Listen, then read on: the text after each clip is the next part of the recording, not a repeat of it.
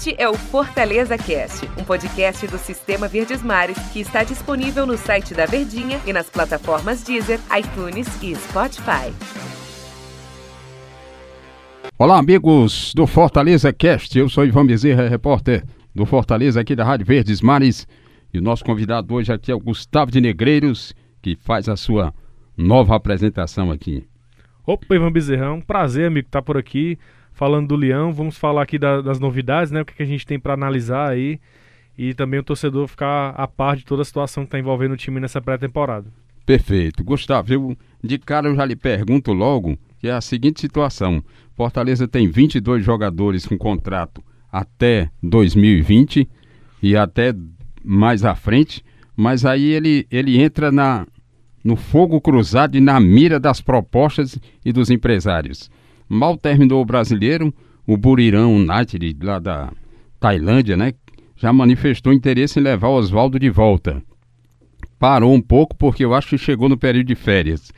Aí agora vem o Fenerbahçe e mostra interesse no atacante Romarinho.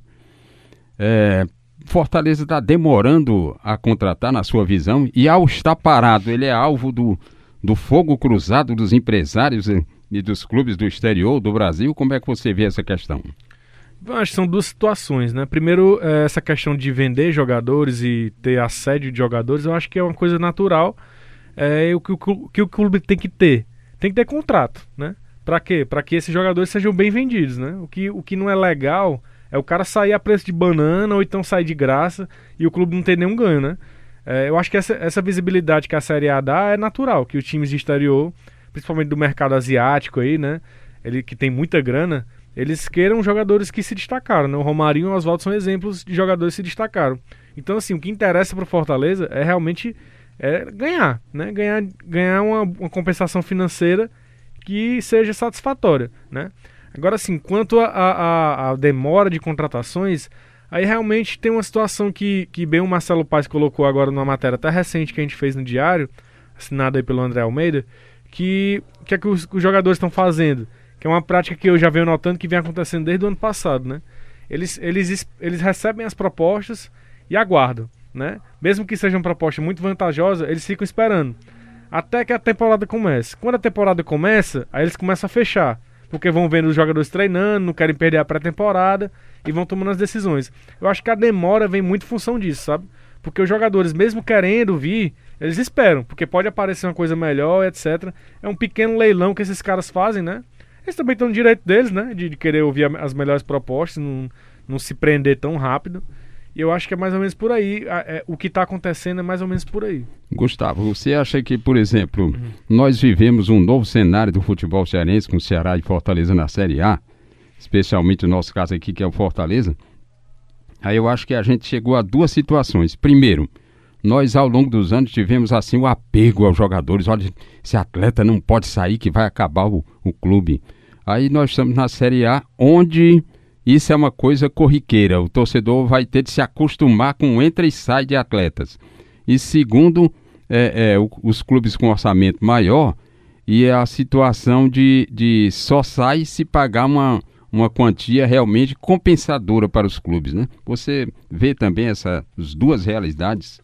É, como eu vinha falando, né? Essa questão da, da, da, venda é muito realmente dessa questão de compensação financeira, né? Aí o clube vai ter condição de olhar, ó, eu tô com essa grana aqui. Que é que eu vou, que, cadê o que, é que o mercado está me oferecendo? O que é que eu posso oferecer? Eu posso ser mais agressivo no mercado, né? E tentar um jogador mais caro. Eu acho que, que, que esse início vai ser muito disso, sabe? Acho que o torcedor vai ter que ter paciência realmente, porque é, não adianta também o clube fazer um gasto grande sem saber se vai poder honrar, né? Ou se, enfim, se vale a pena entrar nessa disputa, né? É, eu acho que também tem jogadores aí da base que vão ser observados dos dois lados, tanto Ceará como Fortaleza. São muitas competições no começo do ano, né? Tem aí Campeonato Brasileiro, ou Campeonato Cearense, tem Fares Lopes, tem. Oh, é, é. Né? Copa do Nordeste, enfim. Duas, são várias competições, Copa do Brasil, Sul-Americana, vai ser quase que, que impossível não utilizar atletas da base. Então acho que isso também vai ser observado, né? A Copa São Paulo vai ser um ótimo termômetro para isso. E, e, enfim, É difícil, assim, o torcedor fica um pouco ansioso, né? A gente entende. É. E a, nós mesmos ficamos ansiosos, né? Jornalistas também, queremos anunciar jogadores. Essa, esse marasmo às vezes é chato, né? E fica muito especulativo. Fulano de tal tem interesse, clube tal tem interesse, né? E a gente não chega num, numa coisa, numa conta fechada, né? Mas é, tem, temos que ter paciência, porque é um momento que já é tradicional do futebol, né? É, o, o Fenerbahçe aceita pagar 8 bilhões pelo Romarinho, 8 milhões de reais. Ou seja, a multa dele era 20 milhões para o mercado brasileiro e 80 milhões para o exterior. Dificilmente o Fortaleza vai conseguir 80 milhões no Romarinho. Vai ser um, ter, de, de, ter um poder de barganha muito grande para isso. Né? O Oswaldo a gente não sabe a multa, mas os outros também estão na mira, de repente, de outros clubes. Né? É, foi, foi uma multa realmente fora do comum aí, né? 80 milhões de reais, a gente sabe que é muito difícil, só se for um fenômeno do futebol brasileiro. É, eu acho que talvez nem um Everton Cebolinha, se, se, se ele chega a esse valor, não, de 80 milhões de reais, né? Porque o, Grêmio, se eu não me engano, é, recebeu oferta de 30, 40 milhões de euros e não aceitou, né? Enfim, é, então o Fortaleza é realmente muito difícil vender por esse valor, vai ser uma coisa bem menor, negociação mesmo, né? Com proposta, contra, contra proposta, então é, se ele chegar nesse valor, realmente vai ser uma venda espetacular, né? Acredito até que seja a maior da história. Mesmo os 8 milhões de reais, já seria a maior venda da história do futebol cearense, né? A primeira foi do Jonathan. Felipe Jonathan. Felipe Jonathan. 6 milhões de reais. É, seria bom, Santos. é, né? Superaria nesse caso. Superaria. Agora é o diretor pegar e investir na base ou partir logo para outro jogador. É sempre difícil essa decisão, né? É uma decisão difícil, né? Porque o, o Fortaleza, é, eu sempre digo que é um clube que nos últimos anos, mesmo quando estava na Série C, na, na, Série B, ele tem um olho bom, assim. A equipe do Fortaleza, como um todo, diretoria de futebol, diretoria, enfim, tem, tem tantos cargos aí, profissionais competentes trabalhando, eles têm um olho bom. Eles conseguem achar ali um jogador que está jogando ali futebol nordestino, né, que não está numa liga tão badalada, às vezes na Série C, na Série B, e o cara aparece e é um grande talento. Então é, eu acho que o caminho continua sendo por aí, entendeu? Eu acho que essa grana que chega, é, ele tem que ser reinvestido em outros setores do clube para produção de mais dinheiro, né? É, é, categorias de base, centro de excelência que está aí a todo vapor, né? São essas coisas que vão deixar os clubes com, com rendimento assim a longo prazo. Fortaleza vai precisar de seis reforços, pelo menos, seis a oito ele não seria o caso dele, seriam dois zagueiros, dois meias, dois atacantes pelos lados. Ele perdeu quatro volantes, não sei como é que vai ficar esse planejamento, mas não era o caso de olhar para o mercado sul-americano, de repente ver as opções que, que tem aí, até mais baratas com o peso da moeda, né? É, eu acho que realmente isso aí o Fortaleza está fazendo, né? Até agora não surgiu um nome. Muitas vezes esse nome surge até de surpresa quando a gente, a gente vê o cara já tá contratado, né? É. Mas eu tenho certeza que eles estão vendo porque realmente esse negócio de mercado é difícil.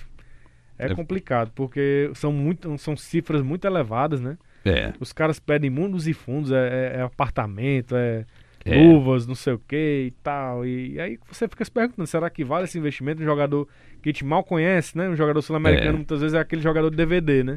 Nós, exatamente. Nós estávamos, porque aí é preciso você conferir direito, não confiar só no DVD do empresário, do agente, a gente conversou com o Sérgio Papelinha há pouco tempo na, na rádio, e ele falando que o, quando se faz uma proposta para um jogador hoje, ele diz qualquer jogadorzinho comum diz, olha, 150 mil, ele fala assim 150 mil como se fosse 15 mil, como se fosse 10 mil. Quer dizer, um mercado inflacionado é o que o Fortaleza enfrenta atualmente também na hora de, de formular contratos, né? É, acho que todos os times de Série A, né? é, é, incrível como assim a receita aumenta do clube, né? Você tem aí Ceará e Fortaleza com os maiores orçamentos da história.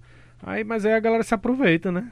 Isso. Porque sabe que o time tem que ter jogador, e aí os caras sabem que o time tem dinheiro, aí mete a faca, né? Como a gente chama, fala no bom cearenseis, né? é difícil administrar, né? Porque tem os jogadores com seus egos inflados, aí chega o agente, olha, tem clube interessado aqui, e de repente pode lançar uma um problema grande na agremiação, né? Mas o que tem muito, Ivan, é, é especulação do, dos próprios empresários, né? Os caras plantam mesmo assim para tentar valorizar o jogador dele, né? Aquece o mercado, né? Nessa... É. Bota, bota aquela informação ali que é pra torcida pegar corda e, e, e o dirigente ser pressionado, né? Mas no fim das contas eu acho que eles estão agindo bem, no sentido assim de, de ter paciência, né? vai- acho que vai chegar o momento que, que o Fortaleza e o Ceará que vão dar as cartas. Quero contratar jogador X e Y, não o cara ficar fazendo leilão dele mesmo, né? É E isso. se valorizando até mais do que deveria, né? Então, Tem jogadores aí que, que sinceramente, não, não vale a grana que pagam, não. Sinceramente. Vou eu- aqui traçar nomes porque É verdade, né? pessoal pega. É isso então. Esse foi o nosso bate-papo aqui com Fortaleza Cast, com Gustavo de Negreiros, editor do Núcleo de Esporte do Sistema Verdes Mares de Comunicação. Prazer mais uma vez aqui, Gustavo, contar com a sua presença. Torcedor tricolor com certeza gostou de ouvir a sua sabedoria aqui em, em poucos minutos de conversa, né? Ô, rapaz, se você gostou, já tá de bom tamanho pra mim. Quem somos nós? Perfeito. Muito obrigado e um abraço ao torcedor tricolor e ouvinte da Verdinha.